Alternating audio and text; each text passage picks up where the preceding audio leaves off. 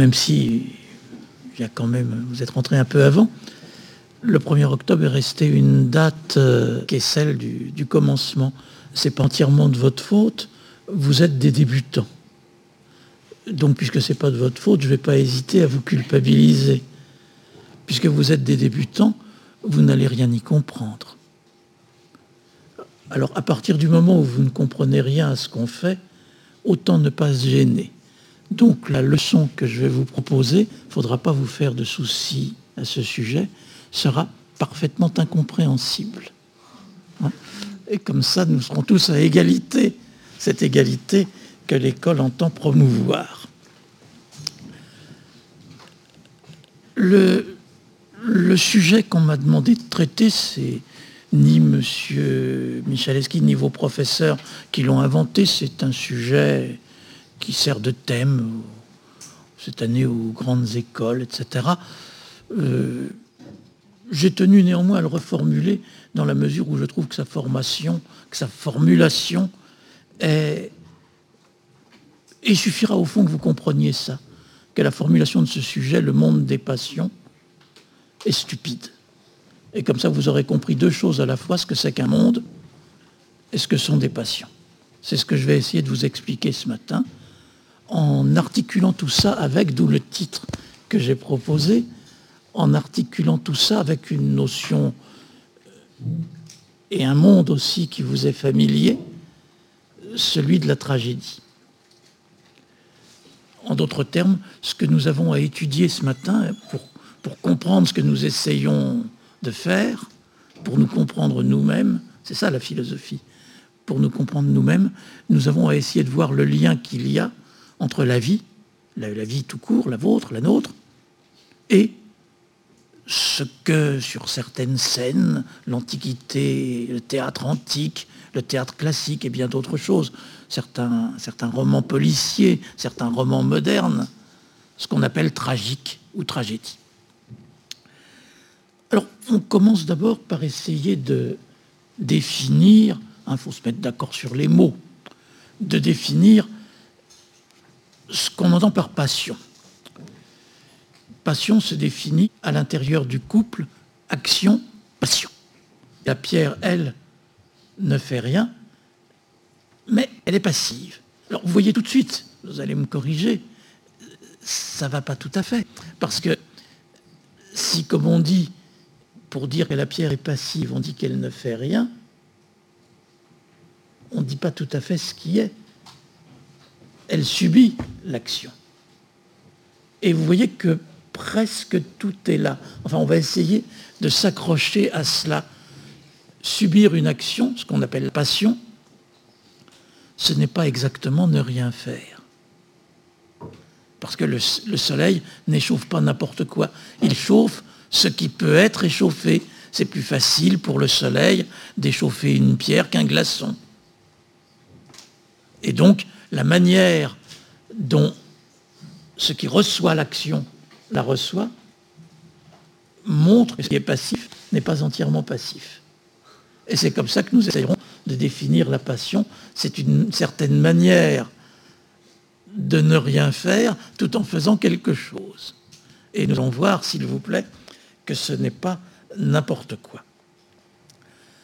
Alors on peut, on peut le dire d'une autre manière encore, en faisant intervenir un autre concept vous savez ce que c'est qu'un concept à votre âge? Un autre concept qui nous vient des, philosophes les plus anciens et donc de la pensée la plus, la plus fondamentale. Hein, vous, vous, avez sans doute entendu parler en littérature ou ailleurs d'un philosophe extraordinaire dont on ne sait presque rien, qui s'appelait, s'il y avait un tableau noir, je pourrais l'écrire, qui s'appelait Empédocle. Empédocle, on, retient souvent de lui l'image, il était sicilien, euh, on retient souvent de lui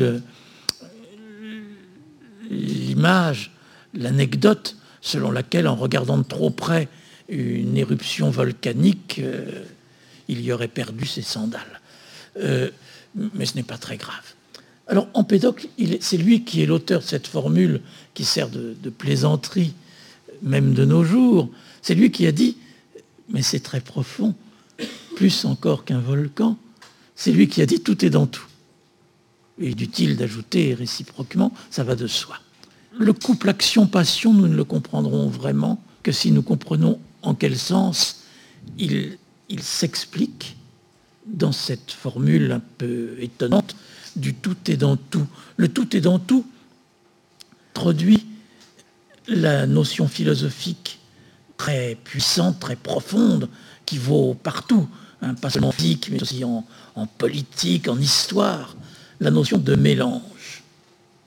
C'est-à-dire l'idée que le réel n'est pas ce qu'il est, mais quelque chose qui résulte de plusieurs actions composées, et donc d'actions et de passions. S'il y a plusieurs actions, et si ces actions produisent quelque chose, vous voyez bien que si vous agissez et que si ça ne transforme rien, vous n'agissez pas.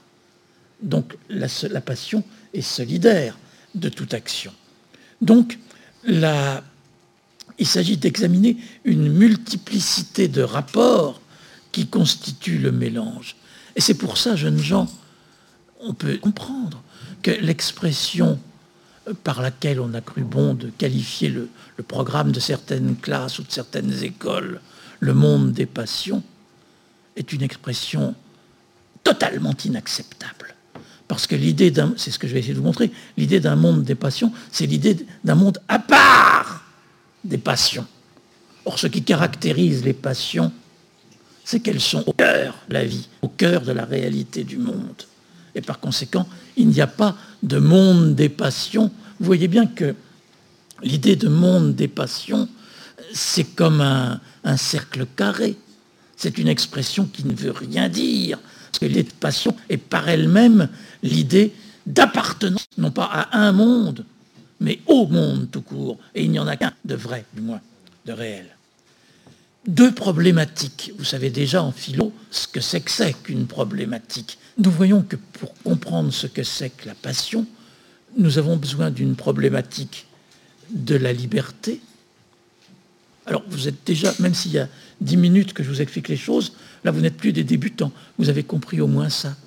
C'est que si on ne peut pas parler d'une chose sans parler de ce qui va avec, eh bien, jeunes gens, on ne peut pas, enfin, vous pouvez dire ce que vous voulez, mais on ne peut pas parler sérieusement de liberté si on ne parle pas aussi de ce qui semble contraire à la liberté, à savoir de ce qui détermine la liberté.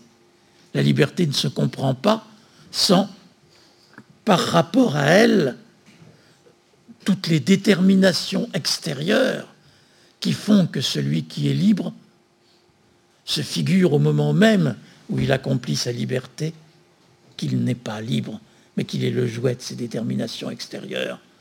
Mais s'il les comprend, s'il en fait son monde, il découvre alors ce qu'est vraiment sa liberté.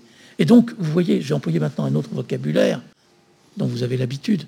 Vous voyez que ce qui s'articule ici à une problématique de la liberté, c'est puisqu'il y va, je le dis autrement, il y va des possibilités de la vie humaine. Bien, ce qui s'articule alors à une problématique de la liberté, c'est cette figure que vous avez peut-être déjà rencontrée au théâtre ou ailleurs, qu'on appelle le destin, et qui semble contraire à la liberté, alors que c'est l'élément même de son accomplissement. En deux mots, ce que je veux vous montrer, c'est que la figure de la passion, ou, la figure des passions, eh bien, c'est une figure qui ne peut se comprendre qu'à condition de la transfigurer.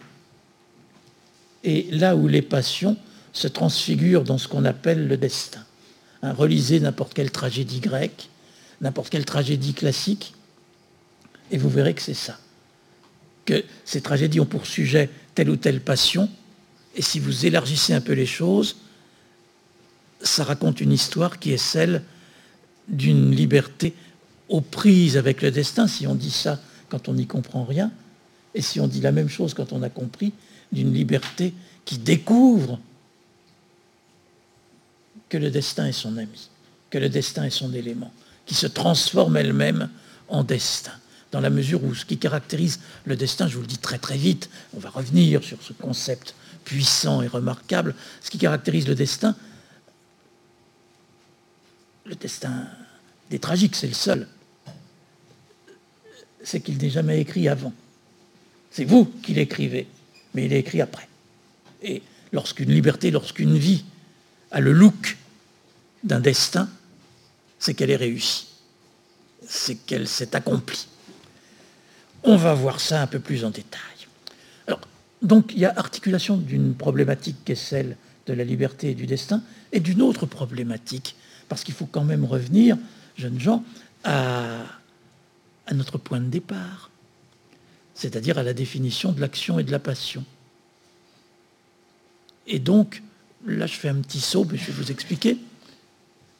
Nous articulons cette problématique de la liberté et du destin à une problématique de la perception.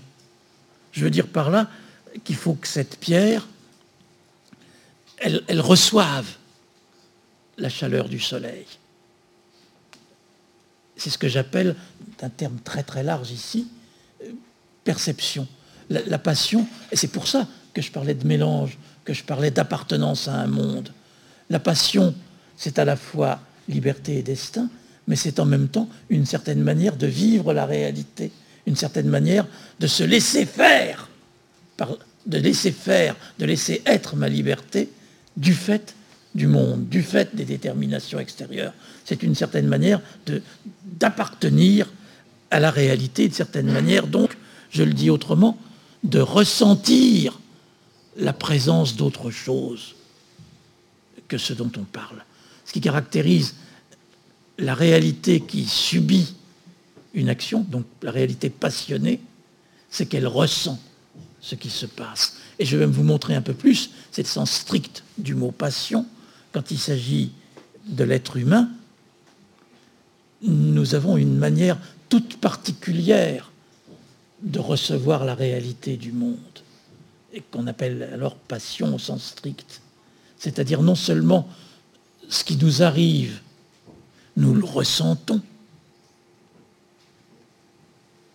Mais en plus, ce qui caractérise la passion au sens strict, c'est que quand nous ressentons quelque chose, et si, nous sommes dans l'élément de la passion, quand nous ressentons quelque chose, nous le ressentons mille et mille fois.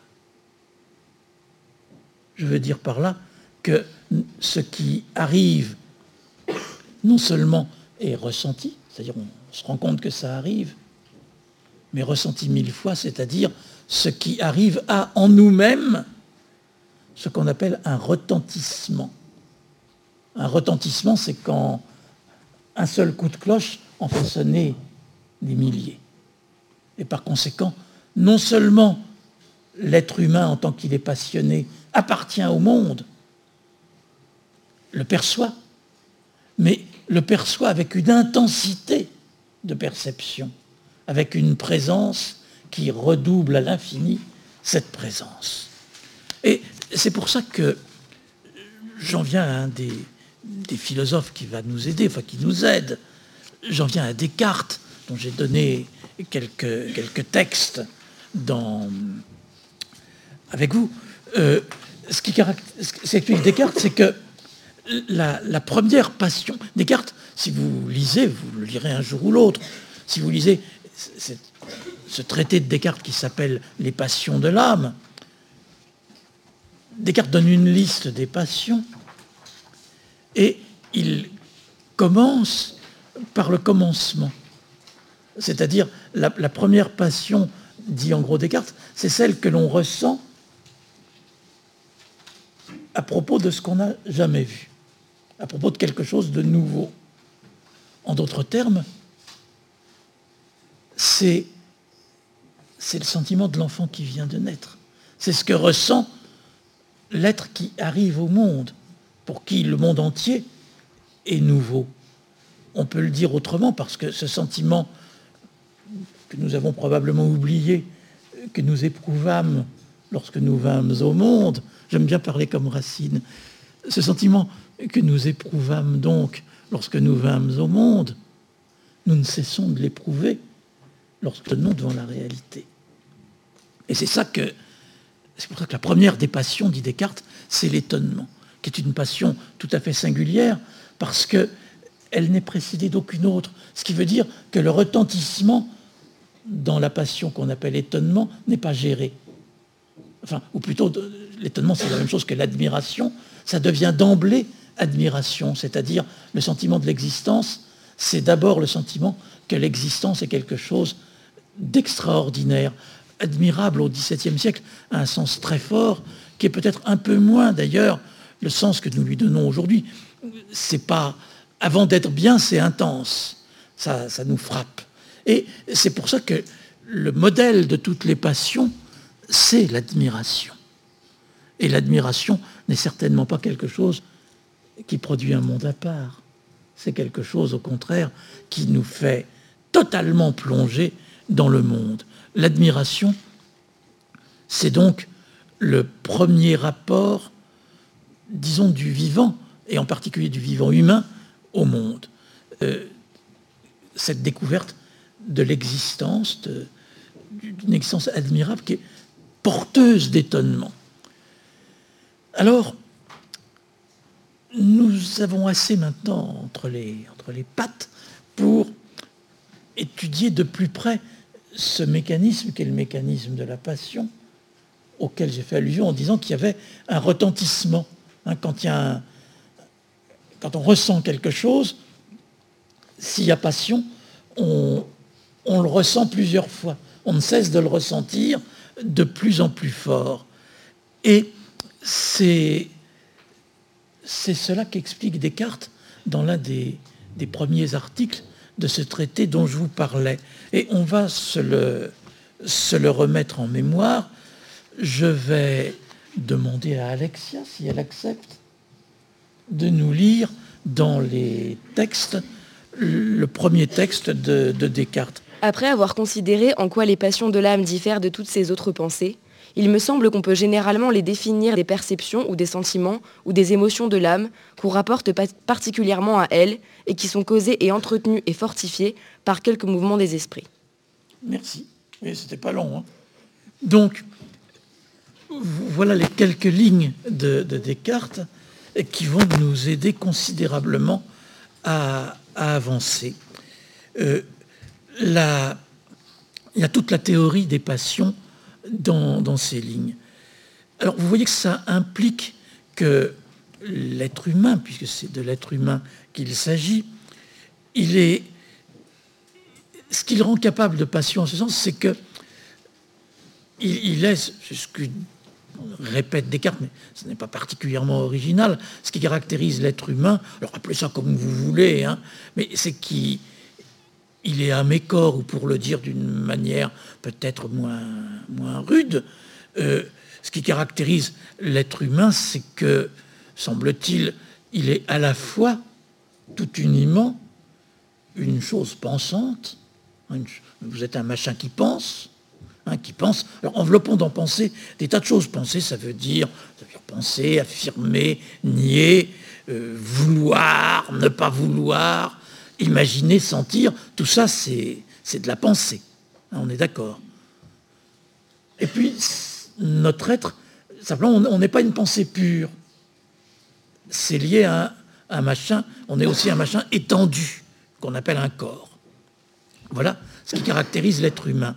Et ce qui est le, le support du dispositif des passions.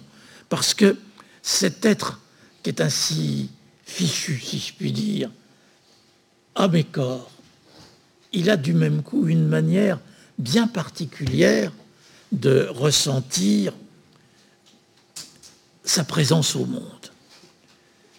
Ou ce qui revient au même, vocabulaire un peu plus technique, il a une manière bien particulière d'être affecté par l'existence. Hein, c'est très joli de découvrir l'existence, mais précisément parce qu'il y a là de la passion, découvrir l'existence, ben, c'est déjà vivre, c'est exister.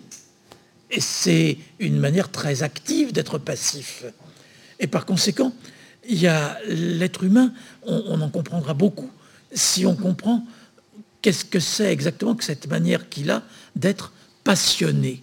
Hein. J'adore cette expression qui, qui, Enfin, la passion, c'est une abstraction. Alors qu'un être passionné, c'est un être vivant. Alors, parce que nous avons pris tout à l'heure, je ne sais pas pourquoi, parce que tout le monde fait comme ça, l'exemple de la pierre et du soleil. Mais le monde n'est pas un soleil, enfin je veux dire pas un, immense radiateur, et vous n'êtes pas des pierres. Ce qui caractérise l'être humain, c'est que précisément parce qu'il a cette espèce de composé, de pensée, de corps, etc., et que le monde est si complexe, c'est qu'il a une façon bien à lui de vivre l'existence. Une façon, c'est très différent de la manière dont une pierre se laisse réchauffer par le soleil. Et c'est pour ça que Descartes ne cesse de répéter que les passions sont des passions de l'âme. Et l'action même du monde sur l'être humain, elle doit se comprendre comme une théorie des passions. Alors, le texte qu'a lu Alexia, nous, pouvons, nous avons déjà de quoi le comprendre et nous pouvons, je vais aller un petit peu plus vite, nous pouvons très vite l'expliquer. Vous voyez que d'abord, Descartes distingue perception, parmi les perceptions, c'est tout ce qui affecte notre pensée, il faut distinguer sensation et émotion. Une sensation, je vous renvoie euh, au passage correspondant dans le texte, hein, c'est-à-dire qu'on peut généralement les définir, sentiments ou émotions de l'âme qu'on rapporte particulièrement à elle. C'est-à-dire, quand vous vous brûlez, vous éprouvez une sensation, mais normalement, vous rapportez cette sensation, vous allez comprendre tout de suite ce que veut dire rapporter une sensation, vous rapportez cette sensation à votre main qui s'est brûlée, ou à l'autre partie du corps qui a été brûlée. Ce n'est pas votre pensée qui a été brûlée quand vous mettez votre main euh, dans le feu. Par conséquent, ce qui caractérise déjà une passion, c'est un certain type d'émotion par opposition aux sensations. C'est une émotion, c'est-à-dire c'est quelque chose qui est rapporté à l'âme. C'est-à-dire c'est de la pensée, la manière dont vous vivez cette chose. Mais en même temps, ce qui caractérise le plus la passion, c'est que, je, relis, vous me pardonnez, encore cette phrase que vous avez si bien lue, qu'on rapporte particulièrement à elle, et qui sont, dans le texte, il faut souligner ça, causés, entretenus et fortifiés par quelques mouvements des esprits. Vous voyez que dans la passion, le, choc que je vais subir, Descartes ne dit pas causé par quelque chose d'extérieur, causé, dit-il, par quelques mouvements des esprits. Alors, ça ne vous gêne pas le mouvement des éléments, comment dirais-je, nerveux, de pensée qui existent en nous. Hein. Ça n'a pas besoin d'être davantage expliqué, simplement, ne soyez pas gênés par le mot mouvement des esprits. Ça veut dire qu'il y, a, des dispositifs neurologiques et nerveux qui bougent en nous. Voilà. Alors, causer. Ah bah oui, c'est pas causé par l'extérieur. Ou, du moins, ça n'est causé qu'au départ. Mais il y a un, mouvement qui est causé, entretenu par le mouvement des esprits, pas par ce qui est ressenti, et fortifié par quelques mouvements des esprits. Vous, vous, pourrions prendre un autre exemple. Nous allons d'ailleurs, il y a, nous allons le voir plus loin, j'anticipe un peu, il y a des passions qu'on appelle les passions de feu. Par exemple, on associe souvent, c'est un sens un peu restrictif, mais c'est le plus beau. Quand vous tombez amoureux, ben, vous pouvez être, alors c'est ce qui ça se passe dans certaines tragédies de Racine et d'autres, vous, entrez dans un, dans un mécanisme de passion.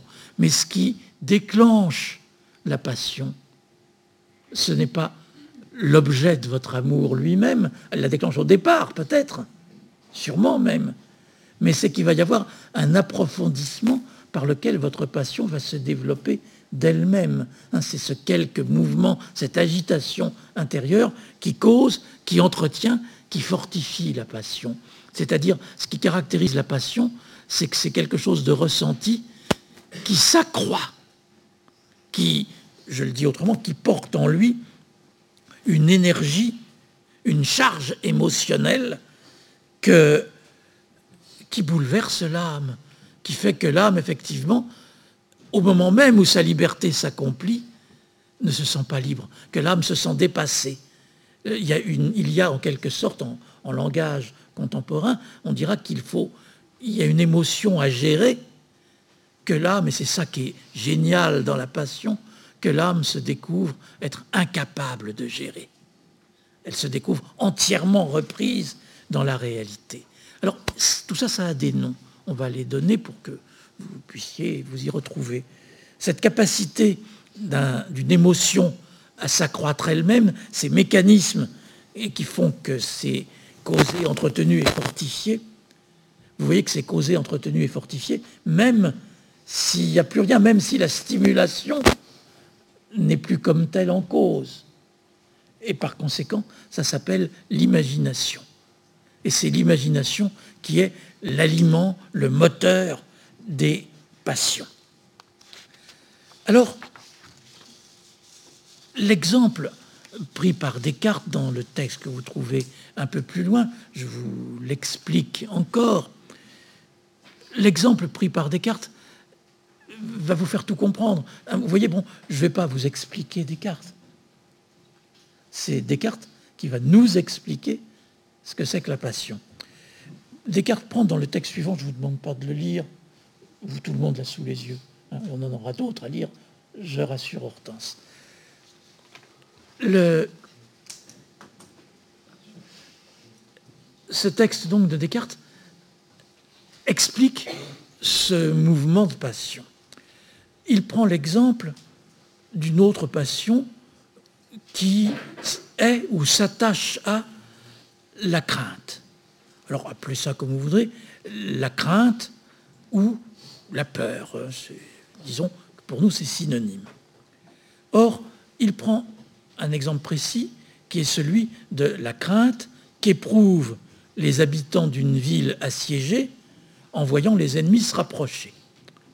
Vous voyez que ça, au départ, ce n'est pas une passion, c'est une perception où on voit très clairement que les ennemis s'approchent avec des intentions qui ne sont pas bonnes. C'est une perception, peut produire une émotion, parce qu'on le rapporte à l'âme, ça. Hein, quand je vois les ennemis s'approcher, j'ai pas encore été touché, ça m'a pas fait mal, ça n'a pas atteint mon corps, mais je les vois et ça me fout la trouille. Bon, donc, lorsque je juge qu'il y a un danger, en voyant cela s'approcher, il y a là une perception qui devient une émotion. Mais c'est à partir de ce moment-là que le mécanisme passionnel s'enclenche. Vous voyez que la peur qui va se développer, elle est donc d'abord une simple agitation produite dans l'esprit par ce qui n'est pas encore une passion. Mais vous voyez aussi que après, il se produit une, amplification. C'est-à-dire, bon, les ennemis s'approchent, puis ils s'arrêtent, confortent leur position. Et pendant ce temps-là, qu'est-ce que vous faites En les regardant, même arrêtés, vous vous dites, zut alors, ils approchent, et puis vous, éventuellement vous faites comme les autruches, vous vous cachez, et puis vous vous dites, non de Dieu, ils doivent être encore de plus en plus près, etc. Vous voyez que la peur se nourrit d'elle-même et augmente. On peut même montrer cela, c'est ce que fait Descartes, par rapport justement à cette unité que nous sommes d'un corps et d'une âme, c'est-à-dire la, la peur s'augmente un peu elle-même. Et du coup, quand j'ai peur, c'est logique, je tremble. Hein. il y a des conséquences pour le corps, le, tout bon sang se glace dans mes veines, etc. Descartes explique à la fin du texte comment ça atteint le corps. Mais vous voyez, quand je me mets à trembler, à claquer des dents, bah, ça rebondit. C'est-à-dire, ça va me faire avoir encore plus peur. Hein, j'ai peur, non pas parce qu'il y a un danger, le danger il était là, mais de ce danger, voyez ce que je fais. C'est pour ça que je dis que même si la passion se développe en l'absence, loin du danger, indépendamment du danger, la passion est une manière extraordinairement intense de s'emparer du danger, de l'exagérer, si je puis dire ainsi. Hein. Il y a un danger, j'ai peur, je tremble, mais à partir du moment où je tremble, c'est parce que je tremble que je vais avoir peur. Et comme j'ai peur, je vais trembler encore plus. Et comme je tremble encore plus, je vais avoir peur encore plus. Et il n'y a pas de raison que ça s'arrête. C'est-à-dire, ça aboutit à un désordre total de l'être qui, qui perd toute possibilité de contrôle sur lui-même et sur ce qui est extérieur. Tant justement, en son absence même, l'extérieur s'est emparé de l'être. Alors c'est ça le, mécanisme sans fin de la passion, qui est, vous le voyez, euh, qui est du, ressort de, l'imagination. Ce qui caractérise la passion, c'est qu'elle se euh, déchaîne. Alors, le texte suivant examine encore ce mouvement, ce mécanisme des, passions en, en montrant très clairement que ce qui caractérise la passion, c'est ce moment où la stimulation extérieure a été entièrement intériorisée et entièrement, euh, comment dirais-je, entièrement libérée, entièrement déployée. C'est-à-dire la, passion est justement, je, je me répète, pardonnez-moi, ce qui augmente l'impression de danger au cas où il y en aurait une. Hein. C'est ce qui fait que précisément la, réaction de l'être paraît et est, rationnellement parlant, disproportionnée. C'est ça qui caractérise justement tout phénomène de peur. Vous pouvez retrouver tous les exemples que vous voudrez dans votre vie. Ce qui caractérise tout phénomène de peur lorsqu'elle devient passionnelle, c'est que vous ne la contrôlez plus. Et que par conséquent, vous, vous aurez à la limite peur de rien. Et une peur panique de rien. Mais ça ne veut pas dire qu'on ne soit pas dans le monde, bien au contraire. Ça veut dire que ce rien a été amplifié jusqu'à envahir tout votre être. Alors, il nous faut maintenant avancer un peu. J'ai encore trois minutes avant votre récréation. Euh, cinq, c'est plus qu'il n'en faut. Sept. Il nous faut voir maintenant. J'ai été peut-être un petit peu équivoque parce que vous êtes en train de vous dire Bon, alors j'ai essayé de récupérer, je vous ai expliqué, dans ce mécanisme de la passion, on, récupère, on recueille une qualité exceptionnelle de perception et de présence au monde, tellement exceptionnelle qu'elle est délirante. Vous voyez, ce que je veux vous montrer, c'est que celui qui, qui s'enfuit devant un lapin, c'est-à-dire qui a peur de rien, ce n'est pas justement un oubli du monde, c'est une manière intense, exagéré, amplifié de saisir le monde. Et amplifié qui va, je vous ai dit, c'est un peu, c'est pas si équivoque que ça, ça va jusqu'au désordre. Parce que bon, quand je m'enfuis devant un lapin ou devant un danger de rien du tout, parce que, parce que j'ai les boules, eh bien, c'est c'est une présence au monde, mais on fait n'importe quoi dans ces cas-là. C'est un désordre. C'est quelque chose qui ne semble pas admirable. Alors il nous reste donc à montrer maintenant en quoi les, passions, c'est-à-dire cette manière si étrange qu'a l'être humain de réagir au réel, hein, les pierres, elles n'ont pas peur. On peut, les broyer, faire passer des bulles de dessus, ça leur est égal. Hein, elles s'aplatissent. Ce qui caractérise l'être humain, c'est qu'il se hérisse, lui. Euh, et par conséquent, il nous faut voir en quoi les passions, c'est un thème également classique, et par là nous allons les recueillir et les récupérer, sont utiles, en quoi elles sont bonnes, comme dit Descartes, et même Descartes précise en quoi elles sont toutes bonnes. Donc nous avons à, comprendre cela, ce qui va nous occuper les minutes qui viennent. Parce que, si vous voulez, il y a quelque chose qu'on ne dira jamais assez, donc je le, répète et je le répéterai, c'est que nous, par la passion, nous nous laissons envahir par le réel. Nous nous, y adaptons. Et il faudra montrer que les passions sont justement en rapport à ce titre avec le réel, nous nous adaptons au réel, mais nous nous laissons envahir par lui et nous lui appartenons. Et par conséquent, comment dirais-je, la vie passionnée, c'est une manière d'appartenir à la réalité. Et de ce fait, la vie passionnée appelle de, la part de l'individu passionné un, un, investissement supérieur, si je veux justement ce qu'on appelle, je ne dis pas maladroitement, mais ce qu'on comprend en général mal quand des philosophes anciens ou classiques parlent de maîtrise des passions, ça ne veut pas dire se tenir à côté de la passion et, l'empêcher de se développer. Ça veut dire se mettre à la hauteur de sa propre passion, se réaliser soi-même. Et la, passion traduit par conséquent en nous d'abord une agitation, mais l'exigence, et c'est ça notre liberté, de maîtriser cette agitation. Et c'est ça qu'analyse superbement, que nous rappelle superbement le texte que je vous ai mis un peu plus loin dans le dossier pédagogique, le texte de Malbranche, qui est sur la page 3 du dossier pédagogique, qui... Bon, ce texte est génial parce qu'il nous fait tout comprendre, et il est génial parce qu'il met le doigt, si je puis dire, là où on, là où on croirait que c'est pas la peine. Alors Hortense, là, vraiment, c'est à vous de le lire, si vous voulez bien. On va vous passer le micro. Nous sommes donc unis par nos passions à tout ce qui nous paraît être le bien ou le mal de l'esprit, comme à tout ce qui nous paraît être le bien ou le mal du corps. Il n'y a rien que nous puissions connaître avoir quelque rapport avec nous qui ne soit capable de nous agiter. Et de toutes les choses que nous connaissons, il n'y en a aucune qui n'ait quelque rapport avec nous. Nous prenons toujours quelque intérêt dans les vérités, même les plus abstraites, lorsque nous les connaissons, parce qu'au moins il y a ce rapport entre elles et notre esprit que nous les connaissons. Elles sont nôtres, pour ainsi dire, par notre connaissance.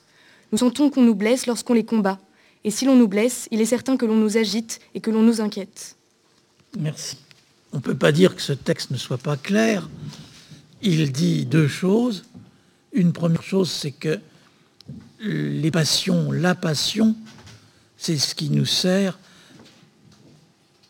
à nous unir à ce qui n'est pas nous. Quand on se passionne pour quelque chose, eh bien nous devenons solidaires en quelque sorte de ce quelque chose. Et le, deuxième point du texte, nous sommes dans la passion même à ceux dont nous croyons que ça ne nous intéresse pas. Quand je dis que ça ne nous intéresse pas, je ne veux pas dire qu'il ne puisse pas y avoir un intérêt intellectuel. Et quand on fait de la géométrie, on est impartial, qu'on n'a pas d'intérêt. Hein, Qu'est-ce que vous voulez que ça me fasse que les angles du triangle soient égaux ou supérieurs ou inférieurs à deux droits. Hein? Voilà des vérités en géométrie par rapport auxquelles nous sommes indifférents. Eh bien, Malbranche explique, même en géométrie, même dans ces choses où nous nous croyons indifférents, il y a un minimum d'intérêt par quoi nous y tenons. Et vous voyez pour cela que la passion non seulement est ce qui nous vit au monde, mais elle est aussi ce par quoi nous, nous sommes capables de nous intéresser au monde. Ça nous fait voir que ce qui nous rapporte au monde, bien sûr, ce qui nous rapporte au monde, ce n'est pas le fait d'être dedans, comme du lait. Ce qui nous rapporte au monde, c'est le fait d'y tenir, de s'y intéresser. Et ça, c'est la passion. Alors, maintenant que vous savez ça, n'allez pas dire que les passions, ce soit pas bien, puisque les passions, même celles qui nous démolissent, témoignent quand même de ce qui est le plus intéressant dans notre vie. Alors, nous verrons donc, nous voyons donc la, vie passionnée est d'abord l'instrument de la réalisation de soi et de son accomplissement heureux. Et c'est pour ça que Descartes fait fait l'éloge des passions. Et cette fois-ci, vous donnerez, c'est moi qui lis la petite phrase de Descartes qui est sur les pédagogique. Et ça nous servira d'introduction petit. Au reste, et Descartes, il semble que vous inférez, vous, vous concluez de ce qu'a étudié les passions, que je n'en dois plus à aucune. Il y a beaucoup de manuels, de mauvais livres qui vous expliquent que l'art c'est contre les passions. C'est faux. Je continue la lecture. Mais je dirais que tout au contraire, examinant les passions, je les ai trouvées presque toutes bonnes et tellement utiles à cette vie, n'aurait pas sujet de pouvoir demeurer jointe à ce corps un seul moment si elle ne les pouvait ressentir. Les passions, c'est ce qui nous fait aimer la vie. C'est ce qui rend la vie, ce par quoi nous nous intéressons à l'exister. Alors, nous aurons voir tout à l'heure en quoi, plus encore, cette appartenance au monde, dans la mesure où il y a cette agitation, ce mouvement, le désordre et le tumulte, comme dit Pascal, en nous, on va voir en quoi nous pouvons nous en servir pour nous dépasser nous-mêmes, pour nous y aller, non pas en quel mois frileux, mais pour nous y aller à, l'immense réalité de nos passions, pour que le monde entier retentisse en nous. On verra ça après, dans ça,